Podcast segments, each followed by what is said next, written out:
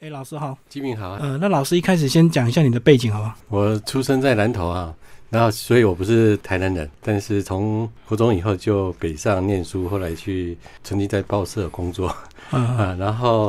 后来又去日本留学哈、留学回来啊，就是到花莲去任教，嗯从后山再到成大，是目前已经第八年哈、那哎一路都是历史相关学系嘛？没有，我之前呃专科的时候是念世新，哎、哦那时候世新是念编采科，编辑采访。对，嗯所以嗯后来才去报社体验一下记者生活。嗯，然后主要是接触这个我们这个呃这本书的主角吴兴隆医师，是因为在这个呃成大的时候，是不是？诶、其实应该算更早一点啦，就是我在日本写那个硕士论文的时候，我哦就有接触到。哎、对，因为我处理的是一九二零年代的时候，那时候有台湾青年嘛，嗯对对啊，当时在一九三零年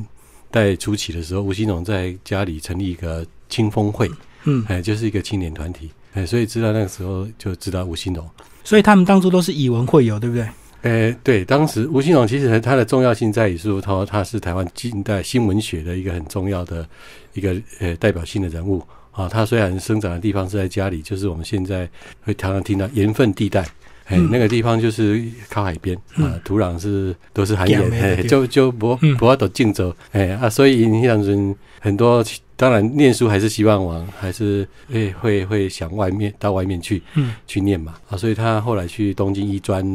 留学之后回来开业，就在家里就回、乡开哎业。那对，然后就结合一批呃年轻的知识分子哈、在那边希望提升这个地方文化，嗯，哎，所以他们就成立那个青峰会这样的一个社交团体。然后他那时候到日本去留医，是因为家庭背景那时候还不错，是不是？呃，他们家算他祖父那一辈还不错，因为他嗯是、呃做跟一些行业有关系，但是他父亲的时候可能做生意比较不擅长，所以大概呃是经收入比较不好一点。不过他们家对那个教育很重视，嗯，是。哎、所以他后来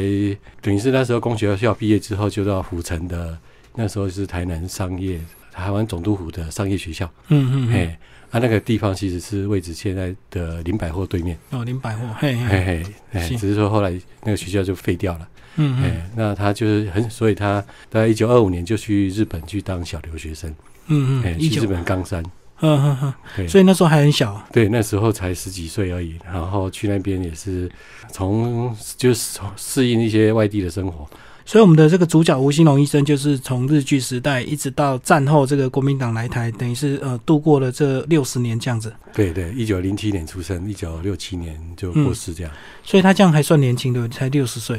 对对，他其实，呃，他晚年就有高血压的高血压的病嘛，嗯哎嗯，啊那老师你怎么会对他特别有兴趣，然后还帮他这个，等于是从他的这个故事，他留下来很多的这个日记，帮他这个从他那个日记来去读取那时候台湾的那些流行现象，对吧？其实这本书看起来好像是吃是吃喝玩乐了哈，就娱乐部分了。但其实，呃，如果你把它放在那个一九三零跟一九六零年年代的时候，嗯你发现那时候的台湾人其实面对很严酷的一个政治环境，对对对，哎被压迫的，对。嗯但是在这种情况之下，他们还是要过日子嘛，苦中作乐吧。 对对对。那我们一一般对那个抗日的抗日或是从事政治运动的人，通常会觉得说他们是很一板一眼的，嗯哎，但是其实为什么会注意到嗯打麻将这件事情，就是台湾民众党哦，台湾民众党的呃一些干部哈，那他们在日记里面有留下来，他们白天白天可能到处到处跑嘛哈，嗯办理各种演讲哈，嗯但是晚上回来，哎，他们还在打麻将。所以打麻将在那个时候好像感觉上是一个台湾很流行的一个娱乐娱乐，对。嗯那后来看在台南之后，接触到那个吴兴荣的全文哈、全文版的，因为他的日记之前是摘译的，而且是比较偏向文学，嗯其他都因为政治的关系，什么都不能就看被出。禁下来就，对对对，嗯当初只是摘译他文学的部分。后来二零零八年，台湾国立台湾学文学馆就用就全文，出版全套一他字的没有日删记就对。对、嗯一个字都没有删。他们家家属其实也令人非常佩服了。啊可是我看在书里面，你有摘他日记的一些摘要，然后有些是打圈圈、打框框，那个是字看不出来，是不是？啊、对对对，有些是因为他日记是曾经怕，就是战后哈、就怕发生什么事情，所以他是埋在那个土里哦面，他们的庭院里面，哎，后来才拿拿出来。就是怕政治清算的对对吧，对对对对，嗯嗯嗯哎，所以有些字是已经狗起来的对吧，对对对啊，哎，哦那还有曾经就就其中有一年就是已经烂的太太已严经没重了办法了，就就那年就缺了，哦，只有一九五四年就不见了，一九五四年，就没有了，对所以他每一年都写一本嘛，对他也他每年都写一本，他对时间很有概念，啊嗯，他每天一定会写日记，就是生活做规律，时间到了就写日记。哎嗯啊他、是用毛笔吗？还 是哎，对对对，其实有用毛笔，就是他，你看他的原稿的话，他是用毛笔去书写。嗯嗯嗯。哎，所以老师要研究他的这个日记全部看完，然后还要去研究台湾当时的这个氛围，交叉比对，才能够写出这样这一本书，哎，算是呃非常大的一个写作计划。对，其实也是花了快五年吧，嗯，哎，五年时间。那不过通过这条日记，因为我自自己在成大任教，然后对台南的周边其实也不了解，那透过他的日记，他也常常到府城来啊，所以也是一个外地人的感觉进到府城来，所以很贴近。呃，像我这种来自外地，然后对台台南又不熟的人，可以嗯根据他的日记，然后去哦找回啊以以前台南的这个地方到底是怎么样的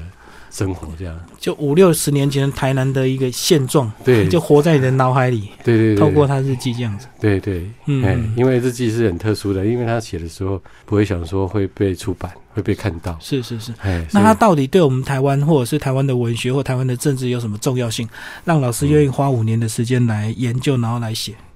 呃，其实对吴兴荣研究已经非常多了、嗯啊，因为他的作品不是只有在日记嘛，他主要是刊登在当时的文学杂志。嗯台湾当时有一个在日本时代有一个很重要的团体是台湾呃文艺联盟，那台湾文艺联盟是在一九三四年左右成立，嗯哎、所以后来他的一个支部就是成立在这个嘉里支部，嗯嘉里支部的这个代就是领头羊就是吴哦兴荣，嗯那他就是跟他一群伙伴叫做缘分地带伙伴， 哎，那他会在文学上受到大家的一个重视，呃，就是他的第一任妻子哈、过世的时候，哦他其实日记里面都一直写，只是说过世之后，他的日记都是在写他怀念他的妻子的一个一个心情。嗯嗯哎，那后来这个部分呢，把他他把他那个刊后来跟改写哈，稍微改写，然后刊登在当时的那个杂志上面嗯啊，嗯所以被当时的人封为那个台湾版的那个《浮生六记》。哦啊，非常感人的对吧？对，非常怀念感人他妻子对，而且是非常的一个随随笔啊，随笔的方式的文体啊，因为传统文学都是写汉诗。嗯嗯啊，或者新诗创作都是以诗的方式，对，用这种散文，大家很很容易读的文体，比较容易读，而且嗯。是用日记直接就出版。啊然后他那时候写是用日文还是用台语？呃，他是用日文哦，用日文啊，，其嗯实他是在，不过当然有些读起来是用台语的音啦，啊，因为因为日文里面有汉字哈，他会用，相通哎一，点。相呃通嘿，嗯他一他是一九四五年八月十五号日本一投降，隔天他就用用中文书 写，哦，马上就这个对对对，自我认同了对吧？对嗯他，他其实他的认同当然是还是有一个对文化的母国的认同嘛，对啊、对中国还是对有嗯的中国的一个认同、啊。那只是后来国民政府来的时候，那他其实呃一开始就参加他的组织三民主义者很积极青年团，对哦他就自己在组那个青年团三民主义青年团，但是呃国民党来的。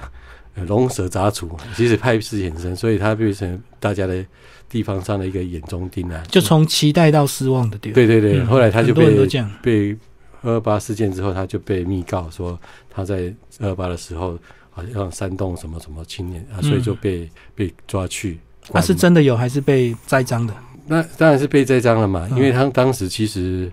他必须要地方的各种不同的势力，他必须要去去去整合嘛。嗯嗯，对，那这这些里面也许是被大家认为是啊一起。也许什么不良分子什么的，哦，无形中就变意见领袖了，对啊对他对可对能对，就被有心人这样设计。对嗯对对对对。可是他本来的政治立场也是有转变，对不对？好像在日本那时候比较偏左派嘛。对对对，他其实是偏、一直都偏左派啊。对其实他的诗里面或者是新诗里面都是批评当时，即使那时候对政治上已经被受到很多限制哈，不能讲，但是他对比如说对呃当时制糖株式会社的剥削农民，哦，哦就资本主义他很对对对对，因为因为那时候代表这个资本主义的就是那些制糖会社嘛，对啊对啊所以他一起对这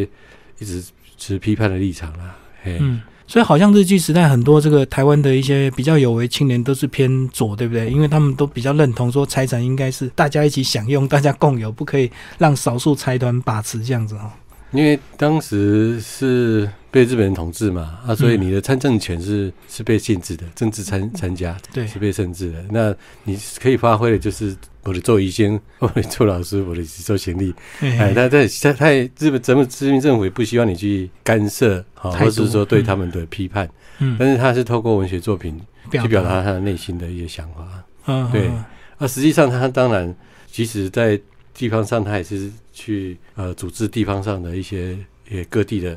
人人才哈，然后嗯去对这个地方文化，希望能够要提提升那个台湾人的文化，还有他们台湾人的一些嗯政治的意识这样。这样听老师这样讲，我觉得他跟蒋渭水的立场好像有点像，可是为什么呃他的名气并没有蒋渭水这么大？大家都感觉蒋渭水比较熟悉这样子。蒋渭水他一九三一年啊、那个时候呃台湾民众党嘛，因为他是一直参加文化协会，一直到民众党嗯啊，那所以蒋渭水其实他偏向是政治运动嗯啊，政治嗯，运动。那那一段时间刚好吴兴统在东京啊，在东京念在艺专念，书，嗯对，那他其实他他在学校的时候就也是发表一些跟呃台湾人的，呃，他就加入那个社会科学啊研究会嗯啊，其实也是偏向社会主义的团体。嗯嗯嗯就哎左派的团体。对，啊，那个时候就被日本的警察，因为那个时候他们开始对共产主义又会取缔嘛，啊，嗯所以嗯他在那那个那段期间曾经被拘留二十几天，在日本的还时候，哎呃在日本还关在那个现在新 宿新宿的派出所。嗯所以那个时候他的日记也被以及早期的日记也被没收，嗯哎，不会说，所以他其实一生对台湾人的一个文化，或是说台湾人的一个政治的意识哈，其实他都有还有对资本家哈，嗯资本家的一个批批评，他其实都一生都是如此。可能他都表达在一些文学作品里啊，所以可能或许对，所以对我们一般人可能还隔一层，所以比较不容易那么直接的理解，对不对？对对对，哎，那他当然是在活跃在地方了嗯啊，虽然是属于地方型的，但是在文学界里面，他也算是一个台湾代表性的的一个文学家。然后他其实还有另外一个贡献就是他战后哈、虽然政治方面他已经不愿意去过问了啊，嗯不愿意过问了，嗯，有但点心灰意冷的。对，对对，但是他就转入到这个文献采集的事业。嗯啊，因为那个时候虽然没有叫做台湾史，啊，那个时候也不可能，呃，台湾就是一个地方嘛，那所以他其实做了很多，开始收集，到处收集啊，很多文献，包括采平埔族的嗯啊，嗯因为家里这个地方以前叫骁龙嘛，嗯，啊，对，所以他也希是，腊雅族，嗯对对对嗯，所以他就记录了很多的，呃，当时在台湾各地的，特别是台南县，原来嗯台南县的一个范围。啊，因为当时他是担任台南县文献委员会的编撰组长，嗯嗯，嘿就嘿到处收集的。对对对对，因为很多政治的问题他已经没有办法去参与哈。不过他其实，在今天我们常常说的台南帮嗯啊，嗯台南帮的一个一个集团，但是诶，他其实应该算台南帮的先驱啦，嗯，因为他很善于那个操盘是啊，所以战后比如说五三年啊，五三年要竞选竞选省议员嗯啊，那其实他都有在幕后帮忙那个。就是运说作运作，对，嗯所以刚刚我们聊了这个呃，对政治、对文学都有一定的贡献，但是老师这个角度呢，呃，为了吸引读者，所以是从呃日常开始带大家来认识吴兴隆这个医生哦。那我们是不是就来聊聊这个里面的三大娱乐？第一类是跨等量，哎，快点呀！日常生活就是讲，咱基本看一些名人哈，拢嗯往往是他他比较著名的事迹啦。嘿哦啊，其实他们还有很多面向可以我们让我们去看，生活日常，嗯嘿嘿，生活日常。所以啊，伊的日记里底，伊的日记里底有一个很特殊的，就是讲，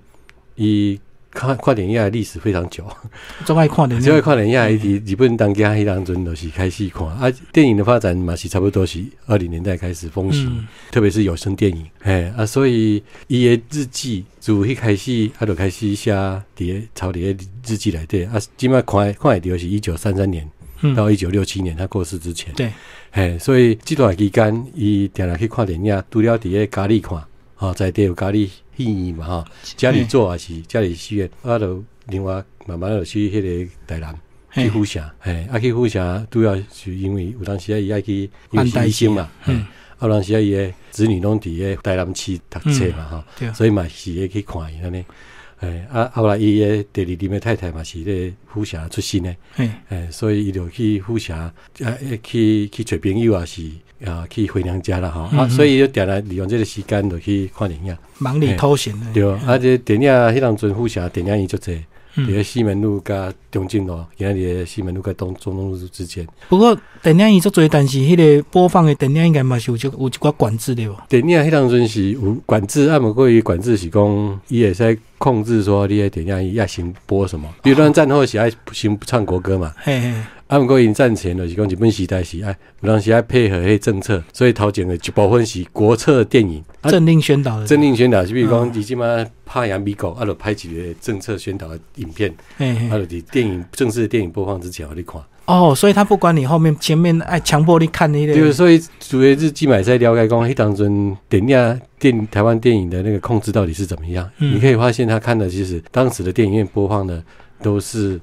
法国欧啊、美意大利、电影欧美的、嘿嘿欧美的影片，还有中国的影片都看得到。嘿，哎，其实他并没有特特别受到受到大的限制。哎，啊，战后反而会受到受到一些比较大的一个管制。哎，所以这很难想象。一般我们都以为日剧时代我们台湾人被管得比较惨，想不到原来日剧时代比反而管得比较松，到了这个战后国民党过来之后，反而管得比较严。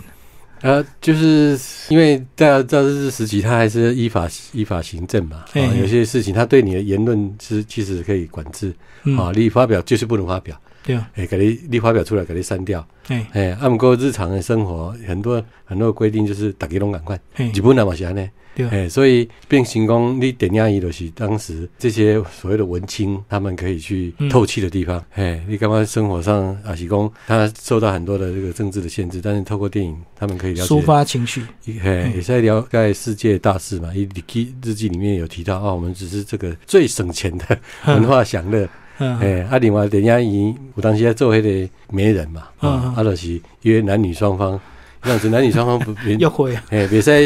随便随便自己约出来见面嘛。嗯，更哎特含蓄，别是要，要论及婚嫁的年龄，嘿，哎，所以就要伫咧电影院啊，电影院去大家到底去看电影。因为电影一个暗，所以较袂害羞的对。系啊，啊，迄当阵电影院内底迄个座椅嘛是较无共啊，吼、嗯伊、可能是长条形的，啊，嗯，所以，以大家拢会使坐做伙。伊是啥物电影拢看，啊，嘿，啥物电影拢看啊，即使是那个国策电影嘛，看得安尼很有趣。嗯 比如讲迄个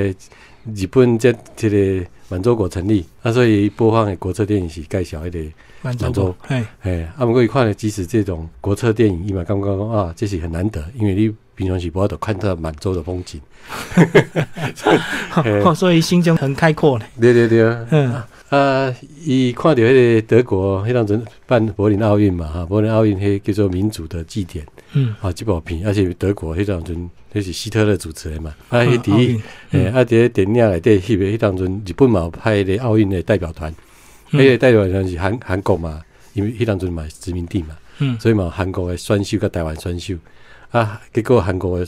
选手是得到马拉松的那个冠军嘛，嘿，啊，但是，呃，这后来这个这个报纸呢，在那个日本呢，就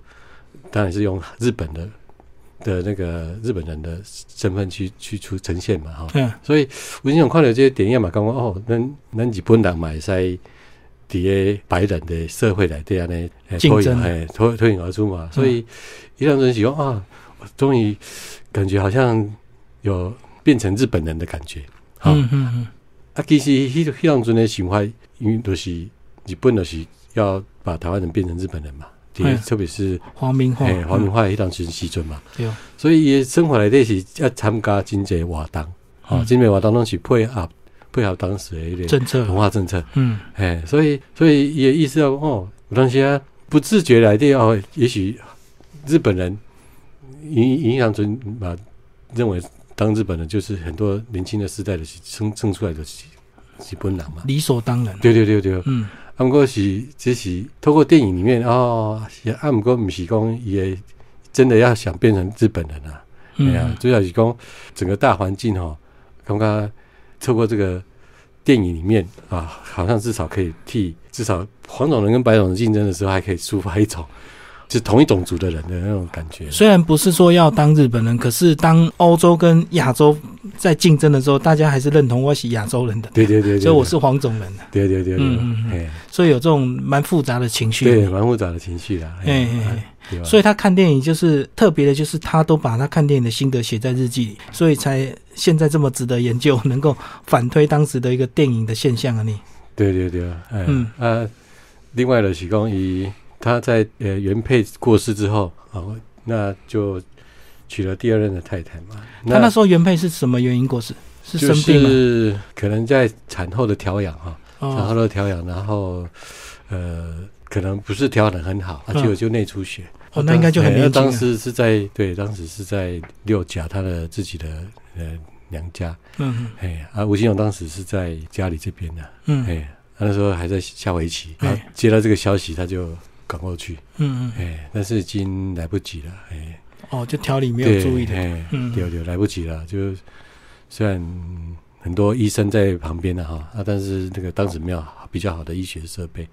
如果要的话要去府城，但是那已经已没经是有晚啊。半夜了，对，时时间来不及。哎，所以他就很很伤心呐、嗯很伤心。啊那后来就因为小小孩子的教养啊，呃，照要人照顾，那医院也需要人帮忙，所以大概一一年之后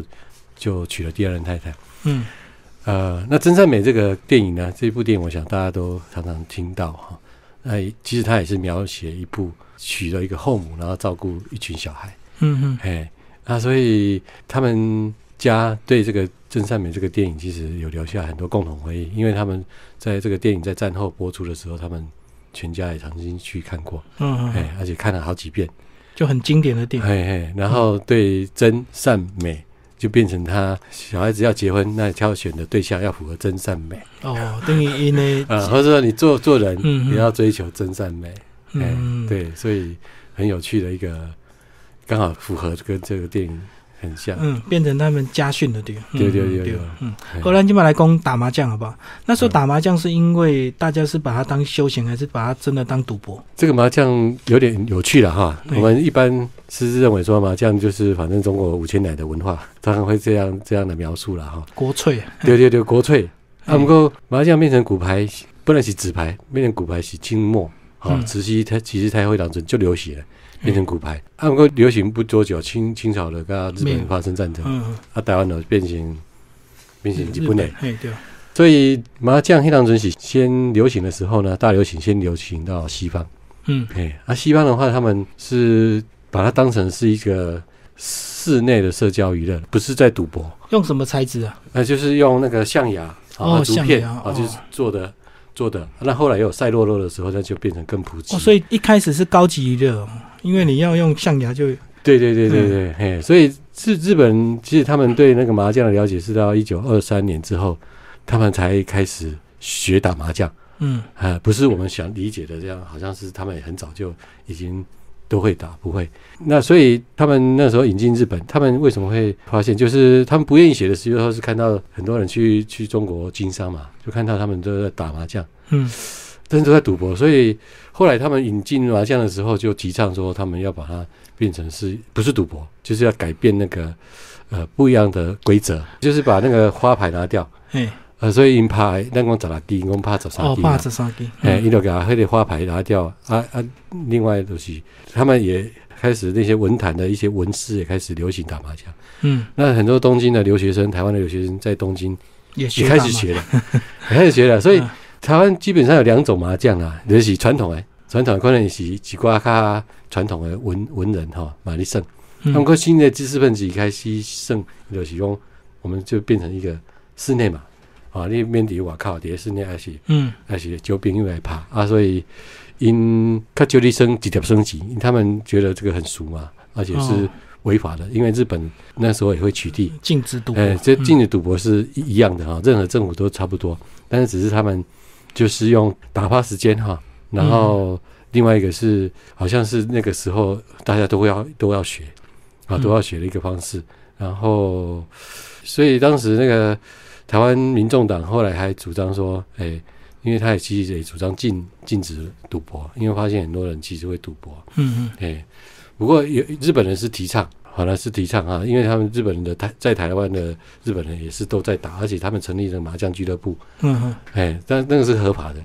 哎，就是说你只要正当的，那就是一个社交娱乐，就是在他指定的场所就可以，对对对自对己，家里不能乱打。啊，对对对，家里，但是后来他们其实都都在家里吧，啊，不过因为吴兴龙他的诊所那个地方就是小雅园，嗯小雅园也算一个半公开的嘛，哎，当然他们在那边打，或是在一个。呃，酒专卖的一个地方，家里的酒专卖啊，当时的酒是专卖的，对哦，要酒牌，哎、对，一那个一那个地方，那个也是算半官方的啦，哎，所以那边就可以，就对。对对，而且台南后来他们在一九三六年加入那个兰州俱乐部，嗯就是府城的一些、呃各界的人士哈、组成的一个俱乐部。那俱乐部就公开，就是说他们的主要是阅读嘛、娱乐嘛，啊，另外一个是打麻将嘛、下围棋嘛嗯等等都，都是他们的娱乐项目。哦，他们就把麻将当做一个益智游戏啊，你啊，跟对对对有对围棋一样，所哎以没有对赌博成本呢。对对对对，嘿，那、嗯他们当然会另外，比如说会举行麻将比赛，麻将嗯比赛会分等级，反正你越就是有奖品、啊嗯。他们用这样的方式来来一起来下麻将、打麻将。嗯嘿，所以当初这个跟吴青龙打的也是他那些文坛之友嘛，哦，大概就是真的把它当娱乐这样子。对，然后是说在地方上，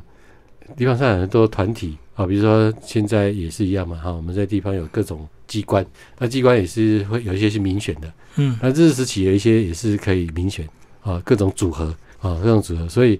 呃，这也是在地方证明你自己的政治实力的嗯一个方式，所以他们也是积极的去参加这种地方的，算是半自治的团体啦，地方的自治团体。然后希望在地方上有一些影响力啊，那改变这个社会。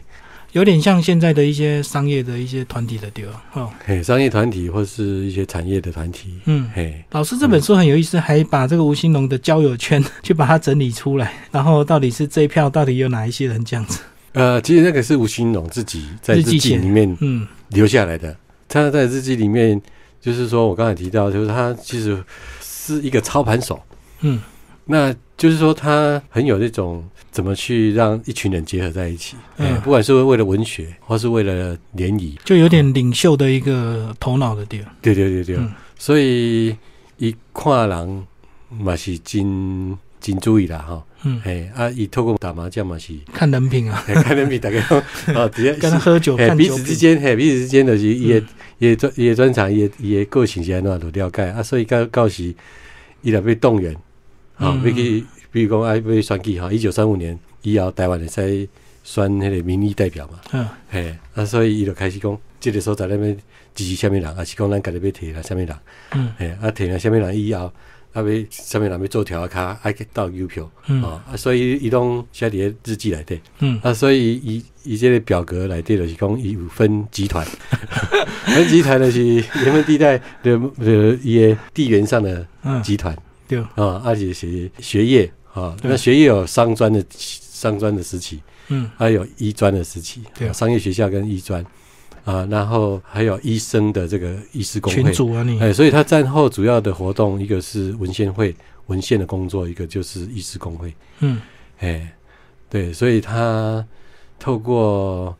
很多的呃方式哈，去结合不同的人，我觉得他这个非常的厉害。就很用尽心思在经营人脉的地方。对哦对对对啊，因为他他经做这个经营医院嘛哈，经营医院，那他开业其实呃，因为他他的背景哈，他在日治时期，比如说在在流血的时候就被划为是左派，嗯，所以以他其实回到台湾开业的时候，就是有一个思想的警察特高，就是他们当地的就是监视负责监视他们。哦，因为他已经被记录了，对对对对，哎、嗯但是后来这个特高就变成他的好朋友。好朋友，他还就是他的第一副的麻将牌，就是那个特高送给他的，嗯，就日本人送给他的，所以所以就是从这里也可以看出来，就是说那个麻将的下法，很多人很多新的年轻的一代其实学的是日本式的，已嗯，经跟传统不一样。那他回来台湾之后，他思想有转变吗？政治立场有那个从左慢慢转中间吗？或者是比较偏日这样子？哎、因为那个时候已经基本上也不需要，也没有什么政治团体嘛，政治角色嘛，嗯所以他其实是也不需要在立场上有什么调整啊，因为当时社会已经相相对的稳定了哈，哎、嗯，稳定期那那，时候对对，嗯稳定期。那等于是说你在日本人社会、日本人控制的地啊方，那当然这个在家里或是一些地方，日本人还是少数嗯哦，所以他下围棋，他下围棋其实有目的啊啊，就是跟这个这个当局啊， 就是不管是这个当然是指地方哈、嗯那些郡守啊，或是那些警政首长，或是教育相关的，比如说校长，嗯都是日本人。但是呢，因为下围棋基本上台湾人不太玩，嘿都是日本人在玩。那嗯日本人很多人很会下，很爱玩，哎，那围棋也是一样，到在中国传到日本，那在日本就非常的嗯嗯呃制度性制度化啊，所以日本统治台湾之后呢，台湾的围棋呢又开始就出现变化，嗯开始出现变化。本来是呃以前可能清初的时候也有四大国手，而国手的话就是说啊你是武林高手，但是你被打败的时候就变成另外一个人取代你。嗯嗯啊啊，所以比较没有不是一个制度性的，哎，但是日本在明治后期就开始有改革啊，因为他们要普及嘛，嗯要普及，所以变成啊有分段分级、哦，那个段跟级数都把它分清楚，啊，嗯这个是反正台湾变成日本殖民地之后，这一套的下法啊，就是随着日本的骑士到台湾来之后，又把它推广、啊推广，所以开始有这个分段分级，嗯哎，那台湾的第一个职业骑士有段的初段呢，就在一九三零年的时候就出现了啊，就是一个来自澎湖的，然后在台南工作的，叫做陈天士。嗯哎，这陈天士也在战后呢很有趣，也是跟吴兴荣的朋友很熟，哎，嗯所以有来曾经来曾吴兴荣见过他，哎，嗯，在一九四八年的时候， 所以被他写在日记， 所以写在日记里面，所以就 哎，这围棋跟那个麻麻将的一个发展，其实在日治时期都有出现一个变化。但是我们在现在不管对围棋史的了解，或者是对麻将这个文化的了解，其实常常忽略了日本统治这一块。那那时候吴兴龙有下到有有有段数吗？呃，他说他自己是十六、十七、十八级，嗯，等于是就不入不会下了。还没到出路，哎对对，出所以所以他常常需要跟人家学。那跟人家学的话，就是说，那我们常常听到一个下下指导棋。嗯啊，就是说你向一个棋力比你高的人学习啊，那个人会先让你及子嘛，啊哎对，啊，其实这种下法也是一个很正式的，现在这个你要升段或升级的一个下法，嗯嗯哎，所以呃，职业骑士不一样的地方就是说他可以去下指导棋，那你要给我钱，嗯嗯哎嗯，就等于那教你就吴兴总是是纯粹，也许有他的目的性的、哈、嗯因为你要跟打入日本的这个圈子，要跟他们那就交像配，对，嗯要搞鬼的话是下围棋。嗯，哎，所以本来拢是下五子棋嘛，那买五子棋较五子棋更比简较单啊简了单嘛，嘛，对吧？对吧？啊，所以这段历史嘛，真趣味啦。所以他当初学围棋的目的就是要接近日本人，然后对他自己家庭或者是家里的事业有帮助，然后对他们自己的一些文坛的一些组织也有帮助的，对吧。对对对，哎，嗯其实我觉得应该有这个目的哈，因为他是把那个麻将啊麻将牌丢入粪坑，就是在一九四零年左右。突然开啊伊窍就了，是嘿，因为他反省好几次，因为麻将太浪费时间，而且都是在晚上哦，大嗯，家都是半夜里生麻将。而且都打通彻宵夜了，嘿，嘿，所以当然会影响到生活嘛，啊，所以因因因太太常常甲伊骂嘛，啊，所以嘛会发生争吵，嘿，啊，所以要伊他前妻还没过世之前，他就发他说我发誓要戒戒除麻将，就把他嗯丢到塞行来的粪粪坑里面。粪 坑，嘿，嗯后来他就找啊，第一个就是他，但是还是会有人去找他打麻将嘛，嗯所以那个时候他就常常去府城，嗯，就去看人呀。哦，啊借，故离就是嘿，对对卖对红。吹掉，对，卖红吹掉，伊就是去去看电影遐避起来啊，所以有当时啊，日记内底有些他为了躲避这些恶友啊，所以就去府城。 听老师讲这样子，好像他在日据时期这段时间过得还不错哦。诶、其实他因为他是医生呐、啊，嗯所以医生的话在收入方面当然会好一点对，啊。不过因为他第一个就是说他的身边常常会有一些情治人也出现啊，哦，要一直到要战监后，视，嗯哎、所以呃，病患也有时候会不去，就是说怕麻烦嘛。干嘛？哎哦哎，避对，免困扰。哎，所以他他的收入就会大起大落，嗯，啊，有一些不太确定哈。那再加上战争动员的时期，医生常常也是被动员的对象，哦啊，还要做很多服务性的性质啊，哎就是义务去义诊啊，义诊、去打预防针啊，嗯去去接种疫苗啊，这个都没有什么收入嘛。一定要配合政策。嗯哎，阿、啊、没有收入，但是他要教育他的子女，他子女越来越大啊，越来越大都要念书啊，干嘛？嗯，交其学实花费费，很大啊，他又差他们家的长子啊，长子，所以有很多的事情要他发落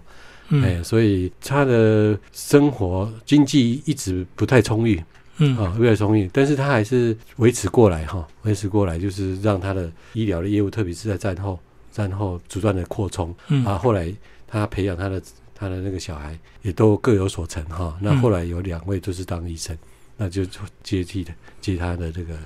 医生的那个位置，就现在还在啊，他的对，东西现在还、嗯还有开业哈，也是在同样的位置，是是是。嘿嘿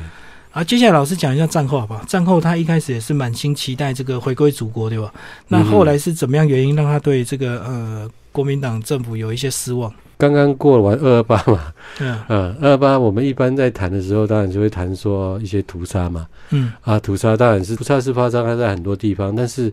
呃，有些地方它即使没有真的它它遇难，但是其实它也是一样也要受到一些迫害。嗯，那他他们一开始当然对祖国回来是很欢期迎的望。，嗯很期待，很差的期待。那慢慢的开始，哎，咦什么物价物价开始飙涨 啊，开始短缺。然后其实它跟战后的民报啊，民报就是当时宋斐如哈、他们他们成立了一个团体哈。这一个成立一家报社，那这个报社其实是对当时的陈仪主政下的一些事情提出一些批判嘛，批判，嗯对，或是一些建议。其实他们一开始都出于好意，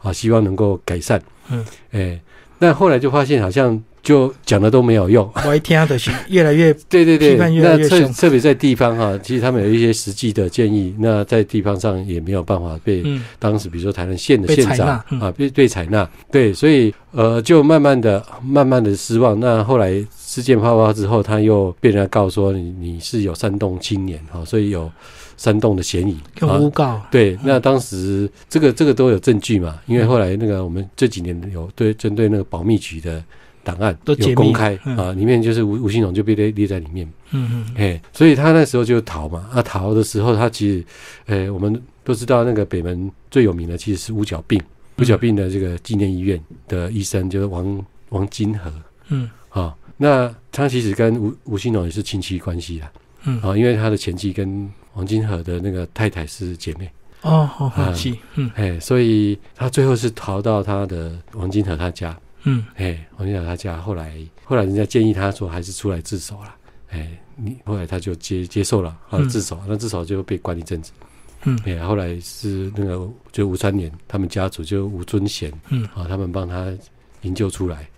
哎。后来就就恢复哎自由身哈、那同时他就开始对这个政权就开始失望了。就消沉下来，对，下省下来，那就、嗯当时那个台南县就请县长就请他去做那个台湾文献委员会的嗯，编辑组长，嗯呃，所以他就开始从收事集这文文献。对，可他不是被关两次嘛？那是到白色恐怖时期，哦一九五零年代的时候，就比较晚，哎，比较晚是隔一段一段时间。那那个时候其实那也是很无辜，因为他就是在战前啊，日治时期曾经接触过一个比较社会主义的啊，共产嗯那叫李路。那结果呢，这个李路呢，后来在一九五零年代的时候，就突然出现来找他，哎，来找他。啊，后来李路就被抓了，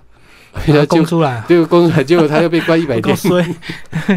对对对，他就是说你跟这个这个李路到底是什么关系？那时候也会屈打成招嘛，反正你你你就要报出几个名字给他抓就对了。对啊，当当时的那嗯个政治的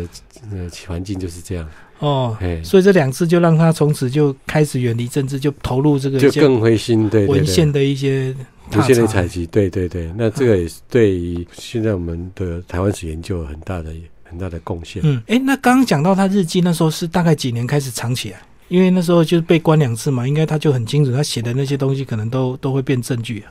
是他自己藏的吗？对他自己藏的，嗯，哎，藏在哪里？他们可能就是他后后人过了一段时间之后才取才出来，才对嗯才把它挖出来。嗯，对，那这个应该是比较等于是政治局势已经比较开放的时候，嗯哎，所以所以在一九九零年代的时候，他的日记曾经有一部分就是被摘译，嗯啊嗯，被摘译，因为他对了解战前的文学情况，嗯文学很有。很很有帮助。那文学的话，基本上比较比较不会牵扯到直接的政治活动啊，特别是嗯战后的。所以后来也是这几年才全部把它翻出来，对哎把它印刷出来这在样子。二零零五年，当时的就是我在书里面提到的国立台湾文学馆的馆长就林瑞明嗯啊，嗯林瑞明老师，他也是我们成大历史系的老师。哎，那他刚好在这本书出版之前过世嗯嗯嗯啊，所以我那时候也是觉得很很难过嘛，啊，所以就在前面就说把这本书献给他在天之灵这样。哦，也呃因为等于是他带你对，进因为来他对这个日记的公开出版也是在他任内推动啊。嗯嗯嗯啊，二零零八年日记全部都出版。嗯哎，那当然家属家属的，就是说很公开，就是说他对里面文字呢一字不删啊，即使是提嗯到，也许是让人觉得说啊，这是您家庭的丑事，哎他们也对愿意，他们其实也愿意。坦然面对。对对对对对，哎啊，所以我在二零一零年代到成大的时候，也才不久，后来就哎有一天突然我收到这个这一套这套日记这套总共几本？十一本，哦，看起来很很厚对吧？就是都总共十一册像，百科全书啊，你对对对对，十一本。嘿对嘿，那我那时候就觉得一定是那个林瑞敏老师请那个文学馆送给 我的，对对，是后来才接触到这本有日记读读了之后就，我觉得非常感动。到最后一九六七年那那一本的时候，越读到后面就越不想读，因为知道他一定会死，嗯，嗯就好像要走入最后的时间的时候，就最后那几年的日记的。对对对，那嗯六六七年那几个月，后来就后来还是把它读完。那其实他在过世之前，还是在即使在过世的那一段时间到台北开会，还是找朋友，嗯，开完会就找朋友要去看电影，快点念。哎、看电 影啊，对吧？嗯嗯嗯。哎不过在出版前应该也那个光是这个整理辨识就花很多时间，对不对？因为那时候应该做嘴弄连起来、勾起来嘛，哦吼。对对对，哎啊，后来。呃，这套日记从挖出来之后呢，后来就在吴三连基金会，吴三连基金会有后来把它影印了啊，嗯影印然后保存下来给一些学者去研究的自用。嗯那嗯，一般的话，大家都是用那个那时候是远景出版社出版的那个摘译本，在一本哎比较简单的，对，就是说它很多是不见的，嗯啊、看不到。重点。对对，重点就是文学活动相关的才摘录出来，嗯哎、嗯摘录出来，然后配合他的之前跟他，比如他跟他前妻交往的时候的书信，嗯哎嗯，交错变成一个吴兴荣全集、嗯哎，但是日记只是其中的两本，哦一个是战前，一个战后。嗯，十一集把它浓缩成一集，对对对对，变成一个全集这样子。嗯，对，就是哎一部分而已。最后老师来帮我们总结这本书好不好？书名《来去浮沉透透心》是你自己想的吗？还是出版社帮你企划的？因因为这名字听起 来 很轻伤哎，但是读起来还是有点沉重。哎对对对， 对，所以我主要表达的是一九三那个副标题了哈，哎，副对，标题。但是这个 t a l k 其实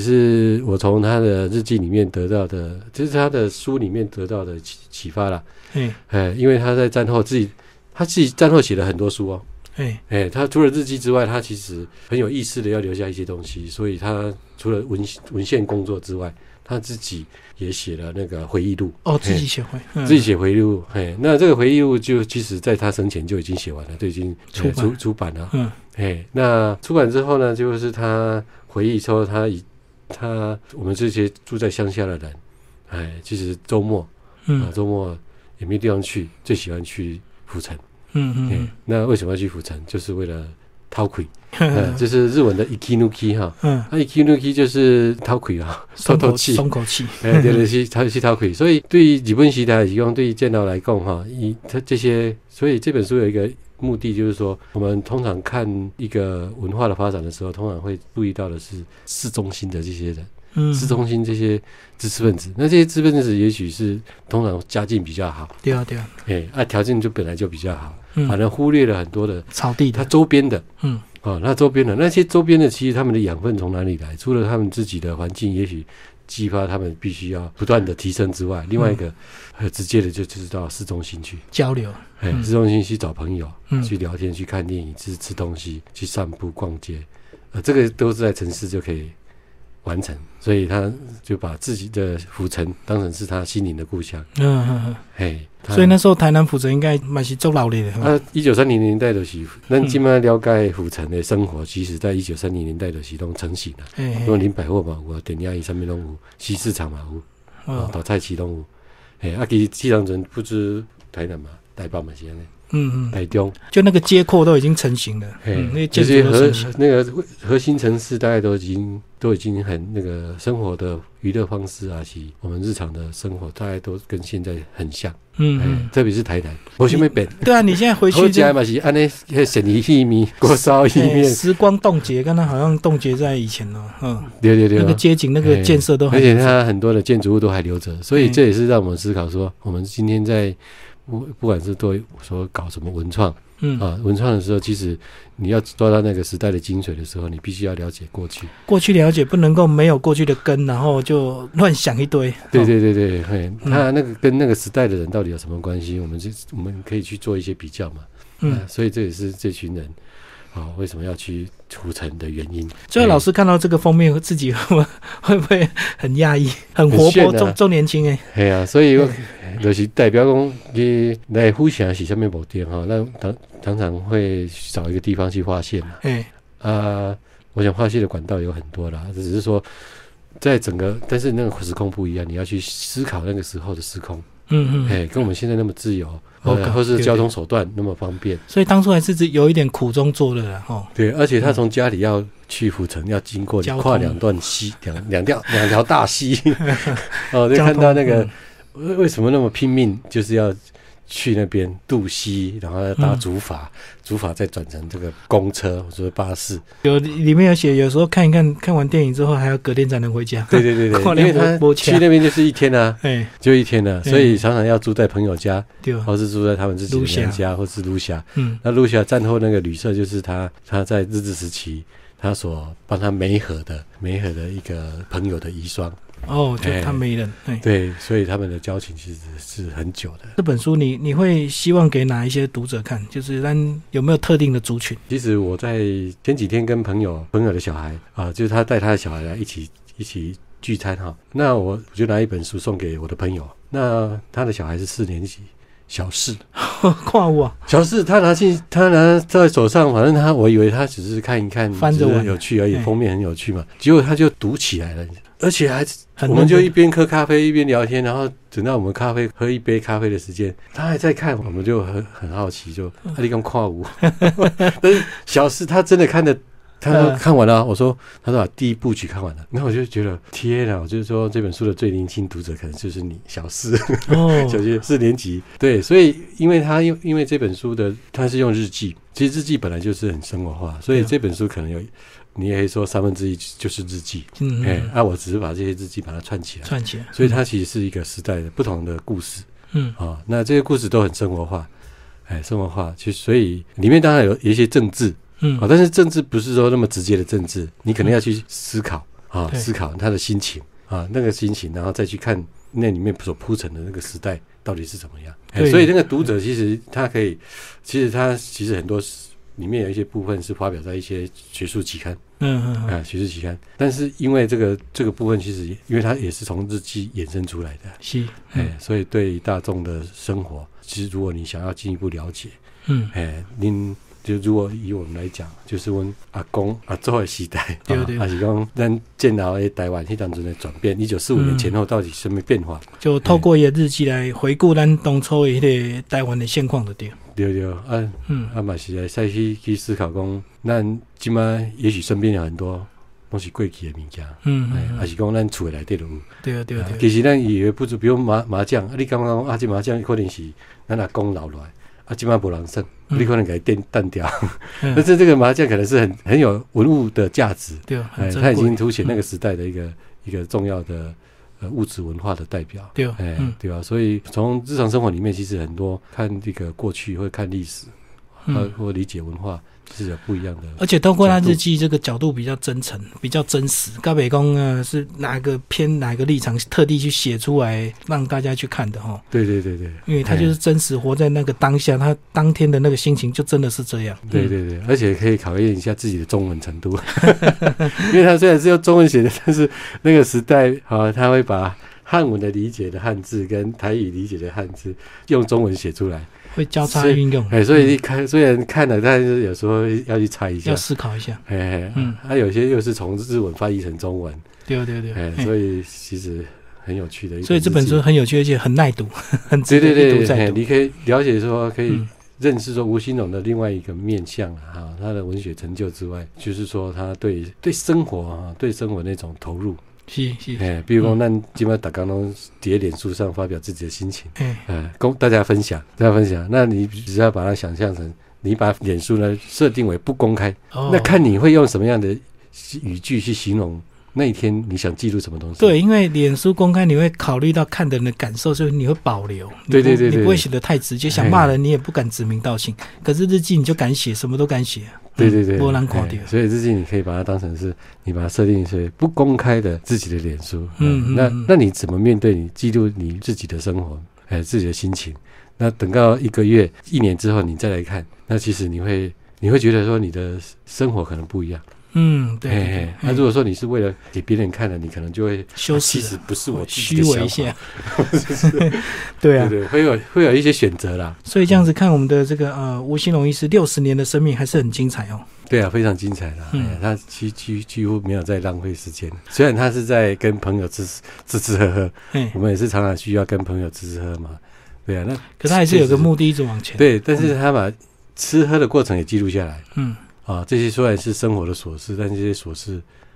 变成十年、二十年，那再回头来看的时候，他了解的不是只有这个人的生活，嗯，这整个背后文化那个时候的意涵台湾的社会很多人是跟他一样。嗯嗯嗯哎，很多人跟他一样，呃，他也不会说就是因为他是医生，所以是属于什么特殊的阶级，不会，因为他就活在那个对对对，一般人一样嗯啊、啊，而且那时候也没有特别，他也也他没有开便士啊，他跟我们一样，大家坐公车，很平民的生活。对啊，嗯嗯嗯好，今天非常谢谢咱的作者陈文松老师来来为大家介绍《来去浮神透透气》，蔚蓝文化所出版。好，谢谢老师。啊，谢谢大家，也欢迎大家来府城透透气，谢谢。